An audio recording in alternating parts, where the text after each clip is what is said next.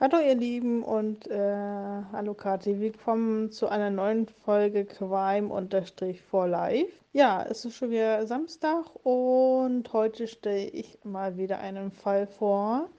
Ähm, hier geht es um die Alexandra Noack. Ähm, es ist diesmal ein gelöster Fall, auch von den Fernsehsender XY.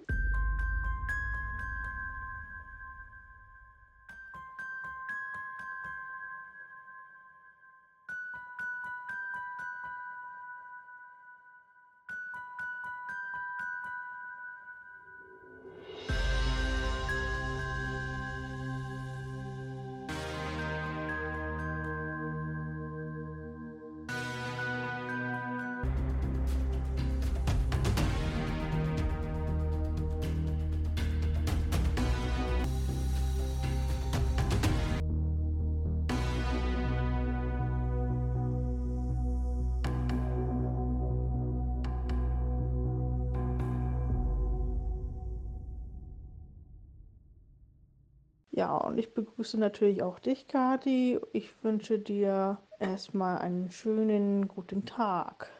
Ja, so ein bisschen was zum Täter. Dieser Täter hat damals lebenslange Haft bekommen durch äh, diesen Fall.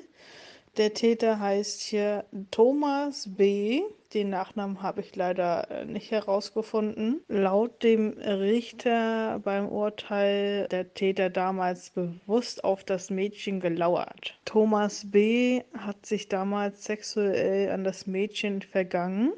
Thomas B. ist seit dem 13. Lebensjahr sexuelle Neigung und äh, führte dadurch ein Doppelleben. Zu den Tathergang jetzt, ähm, zu der Alexandra Noack. Ähm, er hatte damals die Sechsjährige im Jahr 2000 äh, entführt, sexuell misshandelt, dann mit den Schlaftabletten ruhig gestellt und mit einem Kissen erstickt. Er bewahrte die Leiche in einer Plastiktüte auf, in seiner Wohnung auf seinem Balkon. Danach machte er das, äh, machte er ein Doppel, also ein bestehendes Doppelgrab äh, auf einem Friedhof in Leinfelden. Ähm, dort äh, verscharrte er dann die Leiche.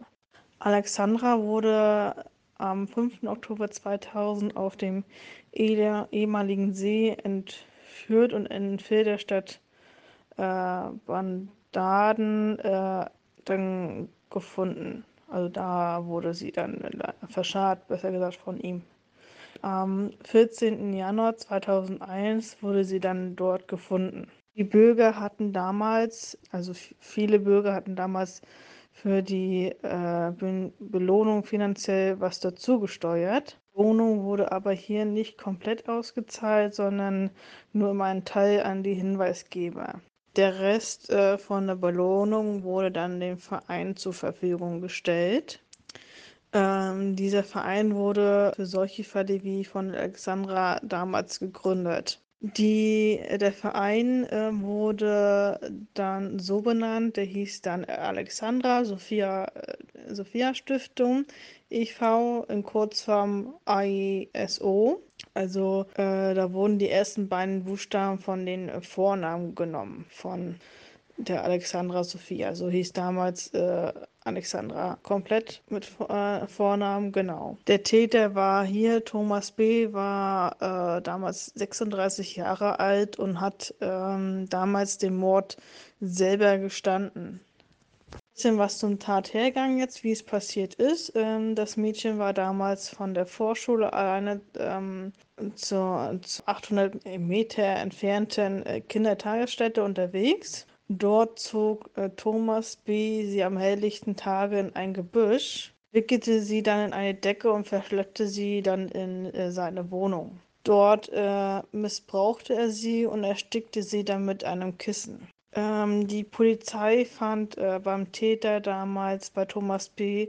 Kinderpornos, Filmausrüstung und zwei Computeranlagen. Ein Zeuge hat ihn beim Spannen vor, einer, vor einem Hallenbad beobachtet und die Polizei informiert. Ja, und äh, bei dieser von Vernehmung gestand dann äh, Thomas B. die Tat und zeigte der Polizei, äh, wo Alexandra liegt. Und dadurch hatten sie, hatte die Polizei natürlich dann äh, die Leiche dann auf dem Friedhof dort gefunden. Ja, ähm, das war jetzt so ein bisschen was zu dem Fall. Ähm, mehr habe ich da jetzt nicht zu erzählen. Ähm, genau, es war jetzt ein relativ kurzer Fall. Vielleicht hast du jetzt noch ein paar Fragen, Kathi. Ansonsten habe ich eigentlich nichts so weiter. Vielleicht kennen ja ein paar von euch Zuhörern den Fall ja schon oder ähm, haben schon was zu dem Fall gehört. Ja, das war es eigentlich von meiner Seite. Moment, Moment, Moment. Der Typ hat die Leiche des kleinen Mädchens in einem Grab verscharrt auf dem Friedhof? Habe ich das jetzt richtig verstanden? Ja, das hast du richtig verstanden. Er hat äh, in ein Doppelgrab in die Leiche von dem Mädchen da äh, verscharrt. Äh, was ich noch vergessen habe äh, zu sagen, das hatte ich später noch gefunden. Die haben an das Andenken an das Mädchen haben die ein Denkmal noch äh, gebaut an sie. Aber jetzt noch mal einmal ganz kurz dazu. Ähm, sie war komplett alleine unterwegs auf dem Weg in die Vorschule? Komplett alleine? Weil ansonsten hätte er das da nicht machen können. Oh mein Gott. Ja, genau. Sie ging äh, damals schon alleine zur Vorschule. Ah, jetzt mal ernsthaft. Der hat da gespannt, dann wurde die Polizei alarmiert, dann wurde er verhört wegen der Spannerei und dann hat er das zugegeben, dass er das Mädchen ermordet hat. Oh, Hammer. Das ist echt. Äh, also ich glaube, andere äh, würden das nicht äh, freiwillig zugeben. Die würden vielleicht so ein bisschen, okay, ich bin jetzt bei der Polizei äh, und ein bisschen, weiß ich nicht, ähm, ja, vielleicht etwas nervös werden, aber die wissen ja nicht, dass er das war. Und die haben ihn für was ganz anderes dahin bestellt. Also ich glaube, ein anderer Täter hätte da Mund gehalten. Also das ist auf jeden Fall, naja, ist natürlich äh, gut in dem Fall. So wurde der Fall geklärt, natürlich. Aber für ihn äh, finde ich das eigenartig, also komisch. Aber wie gesagt, ist ja auf jeden Fall gut, dass der Fall dann dadurch geklärt wurde weil er dann halt äh, freiwillig den Mund äh, aufgemacht hat dazu, ne? Aber man muss sich mal überlegen, ne? Also es gibt so viele Fälle, wo die Eltern dann zum Beispiel sagen, also das habe ich auch ähm, in dem anderen Podcast von mir schon gehabt, dass äh, die Kinder quengeln und sagen, oh, ich bin doch schon alt genug, ich kann doch alleine schon zur Schule mit dem Fahrrad fahren und ähm, dann irgendwann sagen die Eltern, ja, eigentlich bist du alt genug. Ja, okay, dann machen wir das. Und genau am ersten Tag, wo das Kind, an dem das Kind zur Schule fahren kann, alleine, passiert so eine Scheiße. Ganz ehrlich, Entschuldigung, dass ich das so, so, sagen muss, aber es ist doch so. Wie, wie, mm, ich, oh, nee, sowas sowas ärgert mich wirklich. Die Kinder freuen sich da drauf, oh, ich bin ja schon fast erwachsen. Und die Eltern sagen, ja, ähm, mach das und, und freuen sich noch darüber, dass die Kleinen sich freuen. Ja, ich bin ja schon groß, ich darf jetzt alleine zur Schule oder zur, zur Kita oder sonst wohin. Und dann kommt so ein Schwein, der so eine Tat begeht, finde ich und das ist nicht, das ist ja nicht nur ein Einzelfall. Es gibt ja ganz viele Fälle, die ja so gelegt sind. Und was müssen die Eltern dann durchmachen? Die müssen sich ja echt Vorwürfe machen. Also die brauchen sich keine Vorwürfe machen, aber ich meine, die machen sich doch Vorwürfe, oder nicht? Oh, ich finde das so schlimm, ehrlich. Boah, oh, das ist aber wirklich krass. Krasser Fall, ja. Aber wie ich ja schon am Anfang gesagt habe, er hat ja ein Doppelleben geführt. Er hat das ja schon jahrelang gemacht und weiß ich nicht. Vielleicht hat er da in dem Moment äh, sich unter Druck gefühlt gehabt, äh, wo er dann halt von diesem Hallenbad gestanden hat und, sag ich mal, Kinder beobachtet hat und da noch ein Zeuge war, der ihn ne, angeschwärzt hat bei der Polizei, ne, dass ihn das da, dass er da erwischt wurde und dass ihn das halt unter Druck gesetzt hat, das weißt du ja auch nicht.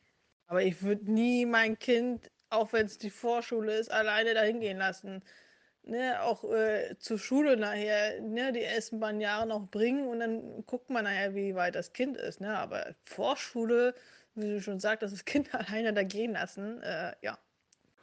Ja, Denise, da hast du ja wirklich einen interessanten, aber wirklich sehr krassen Fall rausgesucht. Ähm, der Name sagte mir zwar was, ne, aber so die Story davon kannte ich jetzt noch nicht wirklich, ne, obwohl ich ja wirklich viele Fälle kenne, ne. Ja, vielen Dank dafür auf jeden Fall. Und äh, ja, ich denke, dass der ja, du hast schon recht. Ich glaube auch, dass der Täter, wenn der das wirklich jahrelang alles so verdeckt natürlich äh, logischerweise gehalten hat und dann auf einmal so ertappt sich gefühlt hat, obwohl das eigentlich mit ihm, mit der anderen Sache jetzt nichts zu tun gehabt hat, sondern in Anführungszeichen nur als Voyeur vor der Polizei steht, dann kommt das so in ihm hoch. Das, ja, das kann gut sein. Das glaube ich, ja, das glaube ich auch, ne?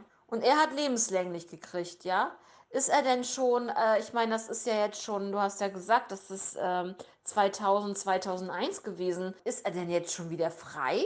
Hast du da irgendwas rausgefunden? Weil lebenslänglich ist ja in Deutschland leider, leider Gottes, nur 15 Jahre. Minimum. Oder hat er dann noch eine Sicherheitsverwahrung äh, bekommen? Also, ähm, er hat da auf jeden Fall eine Sicherheitsverwahrung bekommen. Das heißt, dass er immer noch im Gefängnis ist. Hören uns dann auf jeden Fall nächsten Samstag wieder. Da stellt uns Kathi wieder einen Fall vor. Ich wünsche euch schon einmal einen schönen Tag, Abend, wann auch immer ihr euch das anhört. Ja, und gebe dann an Kathi weiter. Okay, wunderbar. Das wollte ich nur noch mal wissen. Ja, das ist auf jeden Fall gut zu wissen. Und ja, also Denise, nochmal vielen Dank für den interessanten Fall. Und dann würde ich sagen, ich wünsche allen Zuhörern ein schönes Osterfest da draußen mit euren Liebsten. Und ja, wir hören uns nächste Woche wieder, wenn ich dann einen Fall vorstelle. Schreibt uns, wie gesagt, gerne bei Instagram crime for life und dann sind wir nächste Woche wieder für euch da. Und ansonsten, wenn ihr Fragen habt, natürlich jederzeit.